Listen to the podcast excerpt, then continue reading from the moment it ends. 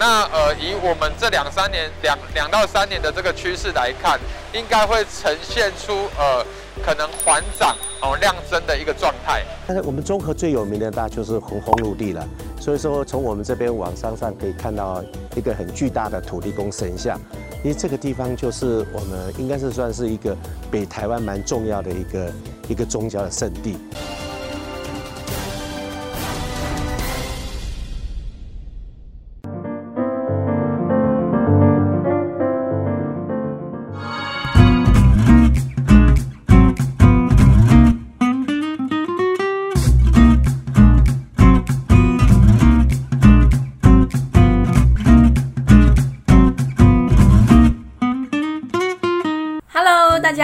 欢迎收看好房话题现场，我是萧以芬。今天的节目，我们将带大家前进新北市中和区的南势角生活圈。区域内鼎鼎有名的红楼地是看夜景的好所在，山上的福德宫更是香火鼎盛。还有哪些房市的利多，让专家看好这一区的发展呢？快跟着我和特派员的脚步，一起进入今天的节目吧！Let's go，第一站。我们将要去拜访中和区南势角生活圈的在地专家。专家表示，这边是自住、首购甚至换屋的首选。哎，想要知道区域的房市行情如何吗？继续看下去。大家好，我是那个中和区永庆房屋的店长李博伟。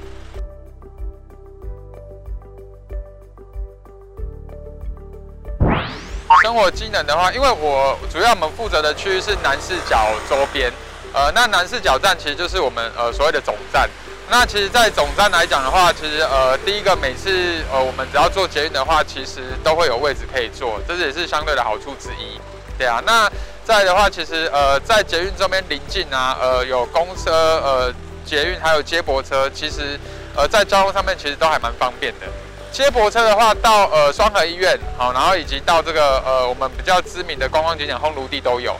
那学区的部分的话，我们从呃国小西南国小、呃综合国中、竹林高中哦，甚至到那个呃华夏技术学院，其实呃在整个的这个呃教育的这个呃成绩，其实都还算蛮完善的。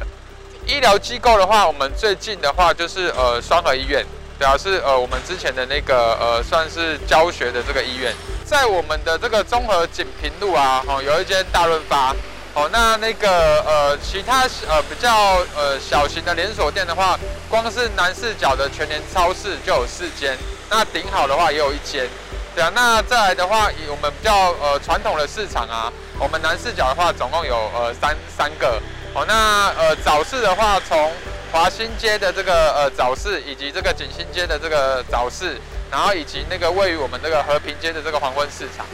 地标的话，像我们比较知名的话是中和南势角的新南夜市。哦，那再来是说，我们其实还有一个呃蛮特别的那个观光景点的话是那个烘炉地。哦，那呃基本上还蛮多的这个呃信众啊，因为其实南山福德宫其实香火也是呃在这个区域也是蛮鼎盛的。对，那其实很多呃除了来这边呃祭拜之外啊，因为它其实呃在上面的话，它其实可以整个俯视大台北的这个夜景。对啊，那再来的话，我们还有一个比较特别的是，呃，华新街的一个缅甸街。那其实，在疫情前每年的四月，它都会举办一个泼水节的活动。那在当地的话，其实有很多的一个异国料理。对啊，那其实也都还蛮平平价的。比较知名的这个烘炉地啊，其实每到呃初二十六或是逢年过节啊，哦，以及可能在比较有这个呃大型的这个活动，呃，包含可能呃跨年。哦，所以都会带动呃很多的一个那个外地来的一些人才。我们南市角这边的其实呃房市的状况，相较于综合区来讲的话，其实价格相对的会比较亲民一些。哦，那当然以捷运周边呐、啊，吼、大概可能第一环的大概可能呃三分钟的路程的大概可能价格。大概会来到差不多五十六到六十万的左右的一个平均的这个价格。那如果比较靠近外围的区域的话，大概平均会来到大概四十到四十六万的一个这个价格的部分。呃，其实呃以大部分的比例来讲的话，通常都是以自住首购，呃或者是说以换屋的族群会比较居多。对啊，因为呃相对的比较亲民之外，其实相对的在第一次入手买房的啊，相对对于一些年轻人或新婚首购来讲的话，负担也比较不会来的这么大。其实比例来讲的话，差不多呃一半一半啊。那只是说大概呃主要的这个呃房型的客群的比例较多的话，通常都是以两房到三房的这个呃房型会比较呃偏向呃比较大众化的一个产品。呃，未来三年到五年的走势，呃，以我自己个人在看啊，哈，因为其实呃在一个这个呃通膨的这个效应下啦，哈，其实呃未来的房价要跌，其实相对的非常非常的难。哦，那呃，以我们这两三年两两到三年的这个趋势来看，应该会呈现出呃可能缓涨哦量增的一个状态。当然可以的话，当然推荐其实现在可以陆陆续的呃可以持续的这个入手哦，因为其实到呃从去年到今年大概一年的时间，我们这边以这个区域的平均涨幅大概就会来到十到十五趴，大概一成左右的这个涨幅。对，那以相对来讲，其实。南势角的这边的人口密度算高哦，所以以供需比例来讲，相对的平衡。因为光是南势角的居住人口大概就有到六万人。谢谢大家，我是那个中和区永庆房屋的店长李柏伟。那呃，很高兴这次有机会可以呃帮大家解说哦。那呃，希望有荣幸的话，呃，可以邀请大家来这个中和区来找我们服务。谢谢。新北市中和区从地理位置来说，位于台北盆地的西南侧，东北和永和区交界，西北则是板桥区，北边隔着新店溪和万华区相望。这里早期的产业原本以农矿业为主，后来在政府推动开发下，开始发展工商业，近期又因为科技园区陆续兴建，再次转型为高科技产业。中和邻近多条交流道和连外桥梁，交通非常便利。加上近年捷运环状线的进驻与通车，升级了区域的发展。未来也正规划新建泰板轻轨以及捷运万大线，将更抬升整体区域的发展性。生活技能方面也是非常完善，重点医疗机构有台湾首家 BOT 的卫生福利部双和医院。在教育学区规划上，国小到大专院校都有多元的选择。休闲娱乐上有中和环球购物中心，提供了居民看电影、逛街的好去处。中和还有很多的绿地公园，提供在地的居民放松身心的空间，包含四号公园和锦和运动公园。四号公园的周边也进驻了各式的美食餐厅，除了放松心灵，还可以大饱口福。喜欢拍照的观众朋友，更是不能错过著名的新中和八景了。各种名胜古迹，还有现代化的建筑，呈现了区域新旧融合的特色。其中包含了中和国民运动中心、圆通寺、白马寺以及烘炉地南山福德宫。另外还有山本市纪念碑、国立台湾图书馆、左岸光雕桥及福和宫，结合了传统的在地文化和丰富的生活机能，也让中和成为舒适的居住环境。耶猫奴成员喊加一。现在呢，我们要去拜访位于中和的猫客厅，有别于坊间的猫咖啡厅，这家店是以推广接猫绝育为宗旨。想要跟可爱猫咪玩耍的同时，也能品尝健康的轻食餐点吗？来这儿就对啦！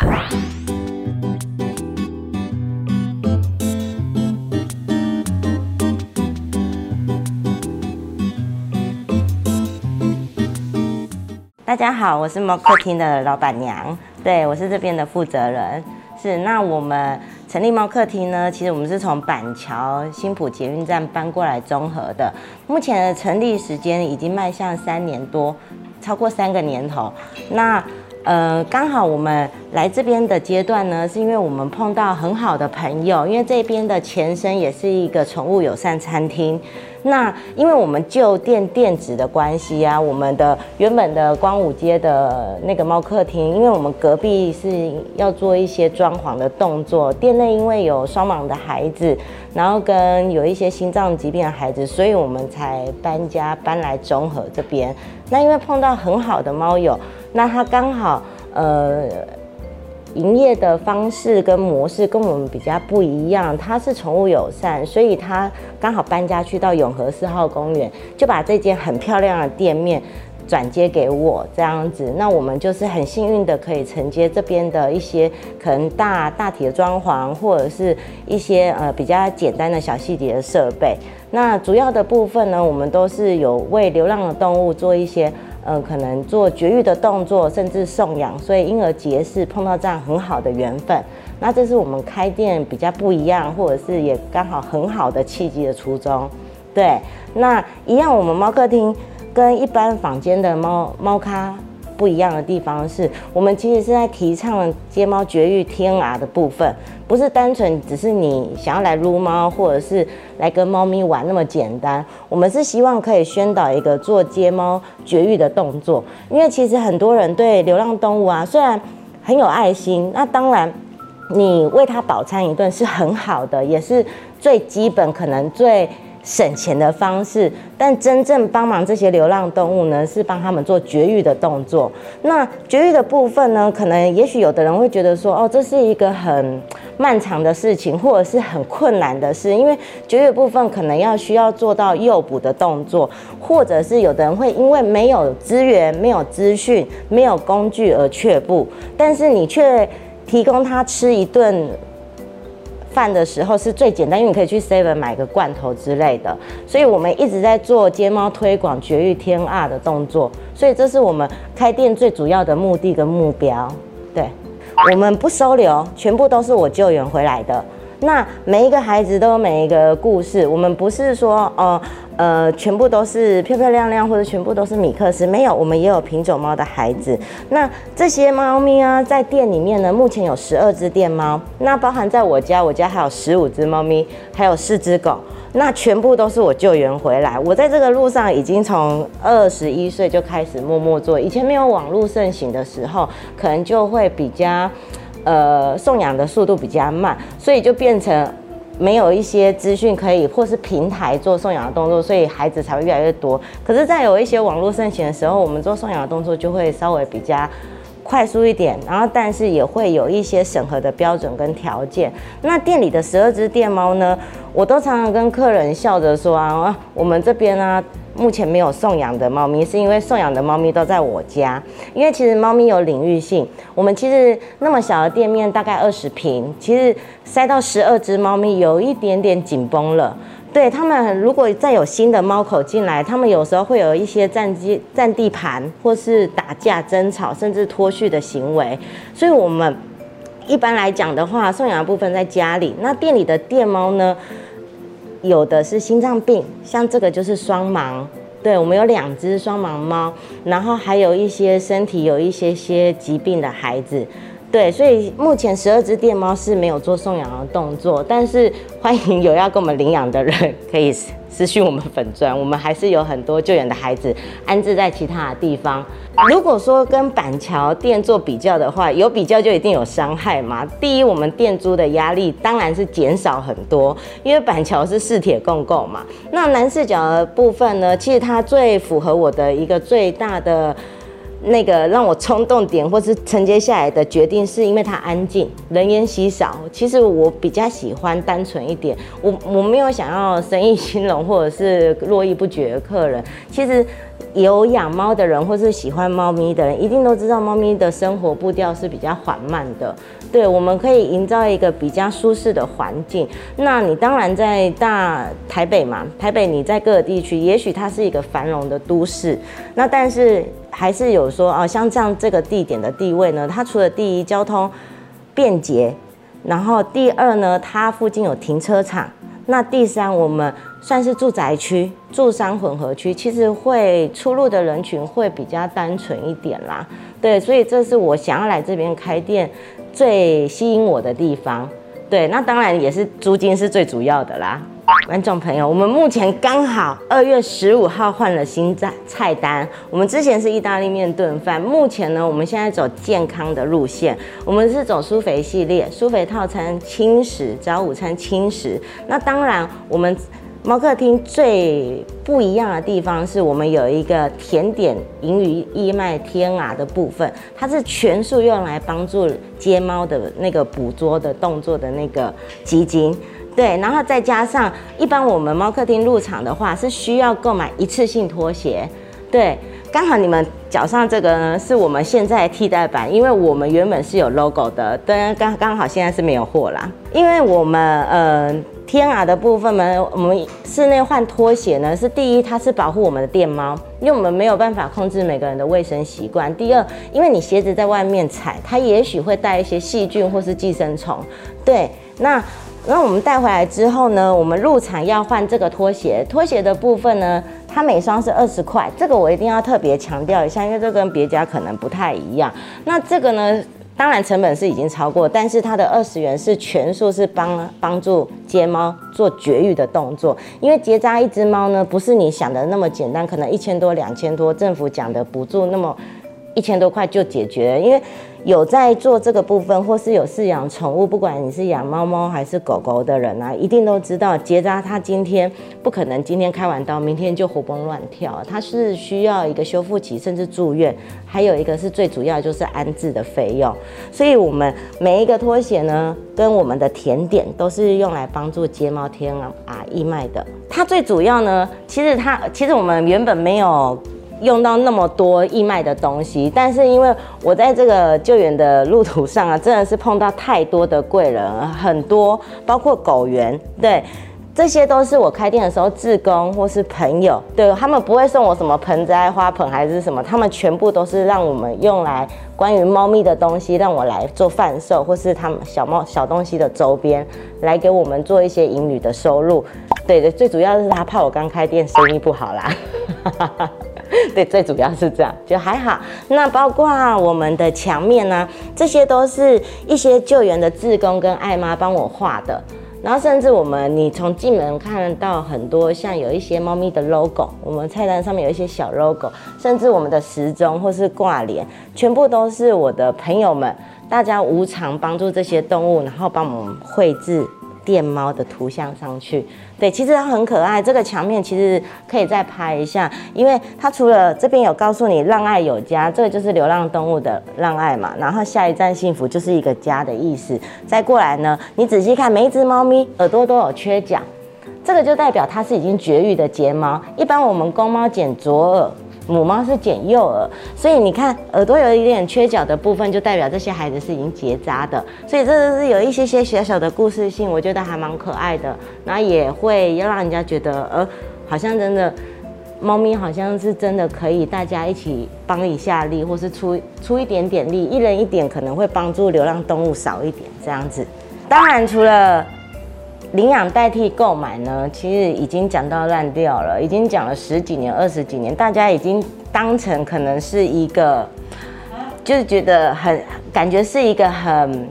平平庸的词了，可是我今天想要说的是，其实领养最主要的意义是不弃养。其实领养最终的目的啊，它是让一个流浪的生命呢，有一有一个活下去的机会。是我们这这些的领养人，甚至送养人，是帮一个生命有一个重新开始的希望。其实我们比较最想要。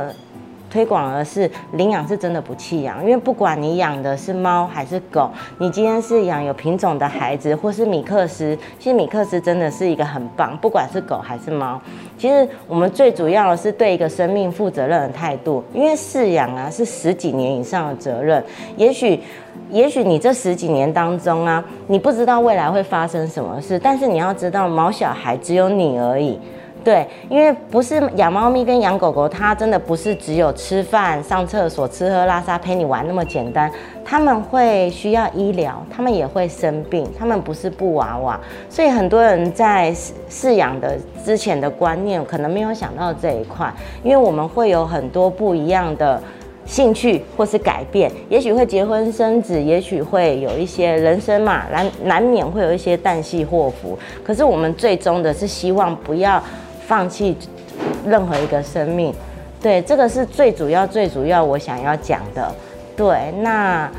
希望大家还是以领养代替购买，但是执子之手，传始到老。谢谢，谢谢大家，我是猫客厅的老板娘。对，希望大家可以一起支持流浪动物，帮助接猫，领养代替购买，领养不弃养。谢谢。来到中和区的顶南里，立马感受到跟别区不同、非常浓厚的异国氛围哦。经过我们询问之后，才发现原来这个区域里有许多华侨，融合了滇缅文化，也可以常常看到街上有许多独特的滇缅料理，也能够时常看到邻里间举办异国文化活动哦。我们一起来听听里长怎么说。大家好，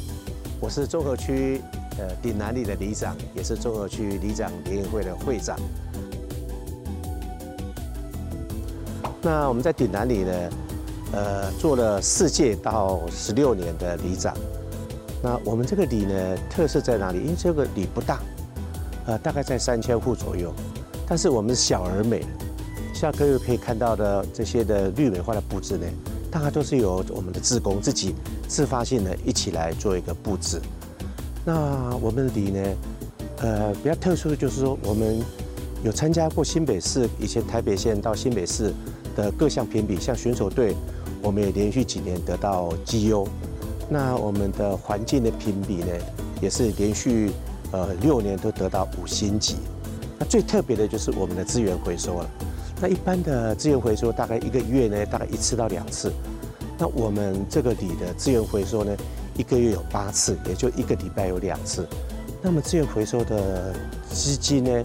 那的都是拿来做我们的老人共餐、社会福利、奖助学金，还有急难救助，甚至于这些绿美化等等哦。好像温馨是我们这个里的特色。其实我们这地方算是南势角的比较边缘地带了。那比较特殊的就是我们这边的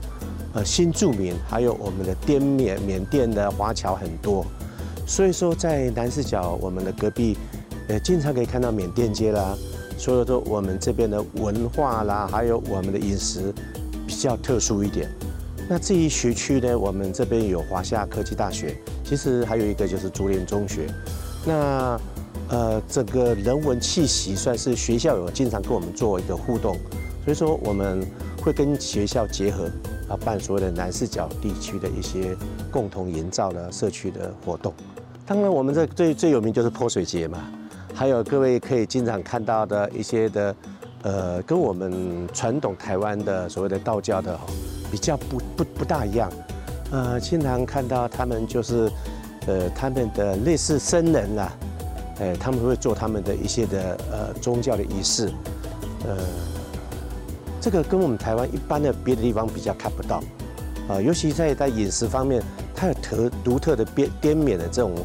呃文化跟特色，其实也蛮爽口的。啊，大概我们中和最有名的大就是红烘炉地了，所以说从我们这边往山上可以看到一个很巨大的土地公神像，因为这个地方就是我们应该是算是一个北台湾蛮重要的一个一个宗教的圣地啊，尤其。诶，每当我们节庆佳节的时候，很多年轻人都喜欢到山上去，因为由山上眺望整个大台北的，呃，风景啊是很美的。所以说，我们的红炉地啦，啊、这个尤其但是到了年节的时候呢，塞车的原因，这个因素也很大了。大概就是我想，我们蛮注重一个所谓的人文啦，跟所谓的呃呃伦理道德。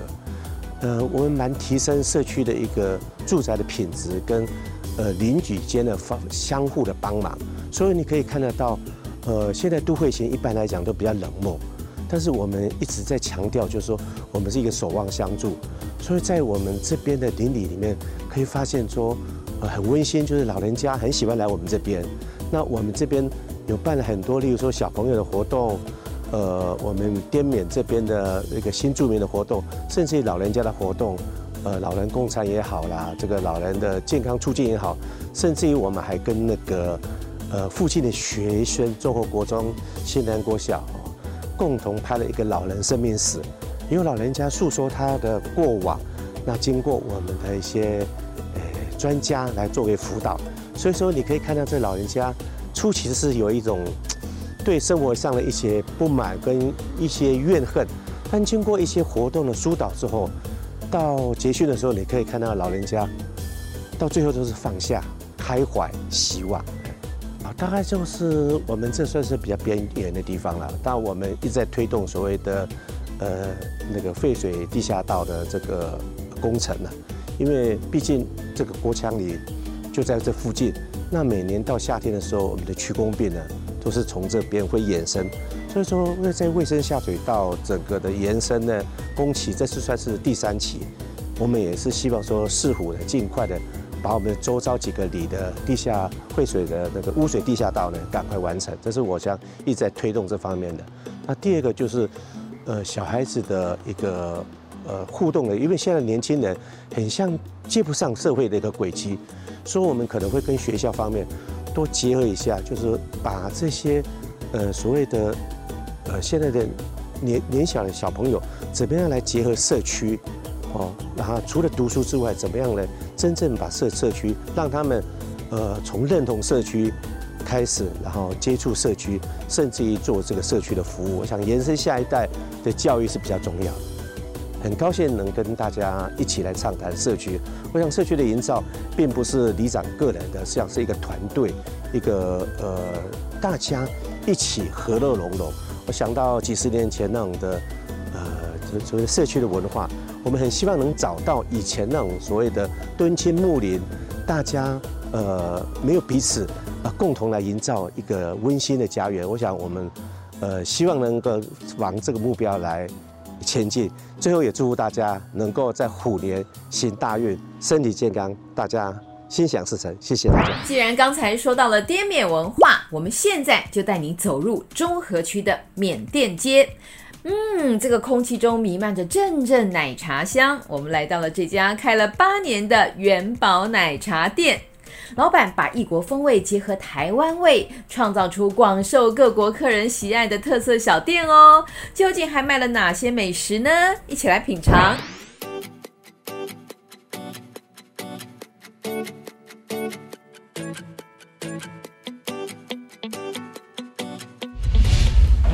是元宝奶茶店的负责人刘清伟。应该说这个是这两个是摔饼类的，然后饼皮就比较不一样。然后这个饼皮它会比较比较饼皮又比较有层次感。然后我们都是手工去做的。然后它这个饼皮是里面直接包鸡肉、洋葱、鸡蛋。对，哎，这个泡菜是它搭配这个鸡肉甩饼吃会比较比较会搭。它算是咸的。对，里面是包算咖喱味道，咖喱味道也比较重一点。然后这个是像香港的那个咖椰酱那种，就是西多士类的，里面是包咖椰酱，然后下去炸的。对，然后这个是用糯米类的，然后缅缅甸的一种也是传统的一个吃法，它是搭配一些洋葱酥、芝麻跟黄豆搭配吃的。它是算泰国的泰国的糯米，然后它是缅甸的，算是缅缅甸的料理的。算是他缅甸的吃法，对，传统的，呃，应该就算是不是缅甸啊，应该算是异国料理的，对，这是算是香港的嘛，然后这是算印度印度的泡茶那种，所以它都是比较传统，就是异国料理会比较比较适合的。因为发现这附近就是没有这种的料理，他们是比较单独的、单一一个的比较多，所以选择把搭配一些不同的异国料理搭进来。因为我妈之前是。在缅甸，我爷爷那一代也是开奶茶店，我是跟我妈学习的，对，然后有些东西是我妈提供的。应该就是说，我们的奶茶是用炼乳跟奶水去调味道，然后我们的茶叶也是也是，茶叶是算缅甸的茶叶啦，那它调法就是完全就是印度料理的印度料理的调法，因为听说是它用拉的会。口口感上也会比较好。听有一些客人讲反映说，就是他在拉回它里面的空气啊什么的，把它排出去，会反而会它风味上会比较比较好。因为我这家店大概开快八年了，然后我之前是在菜市场里面，就是新开小的店，然后再去那边研发一些东西，然后研究一些风味上，然后再才会这边来开的。大概菜市场那边准备了一年一年多。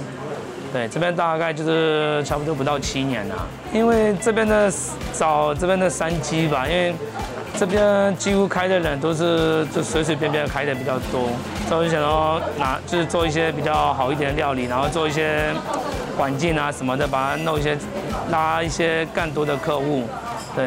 然后风味上也是就改变一些台湾人的习惯。我们这里就算异国料理嘛，呃，各式各样的国家的人都有，像澳门的也来了以后也会接受度也比较高，然后像外国的人也会有，然后台湾人也有，对，缅甸人也有啦。我们的东西是比较偏点心料理的，对，不是说正式的正式的。就是正式料理的，就比较偏点心类的。因为我这个名字是之前是我有去算过算命呐，然后是几个里面挑出来说，哎，元宝这个名字也还蛮好记的。然后也有一些就是我们的饼也是比较像一个像元宝那一种，所以我就拿来当做这个元宝这个名字。目前在新南路上面也开那个跟那个咖啡相关的。就是 Eno Eno 咖啡店，那边主要是外带式的，也是卖一些奶茶跟那个饮品类的，就是咖啡跟奶茶。然后主要这里面是推咖啡豆跟挂耳包那种的。那边的咖啡豆，我们的咖啡豆都是从都是缅甸自己进口的，也是都是缅甸的豆，是比较也特别啦。最近疫情的关系，我发现也是台湾人也是蛮多的，对，因为大家都也没办法出国嘛，所以大家都因，然后这附近也有红炉地。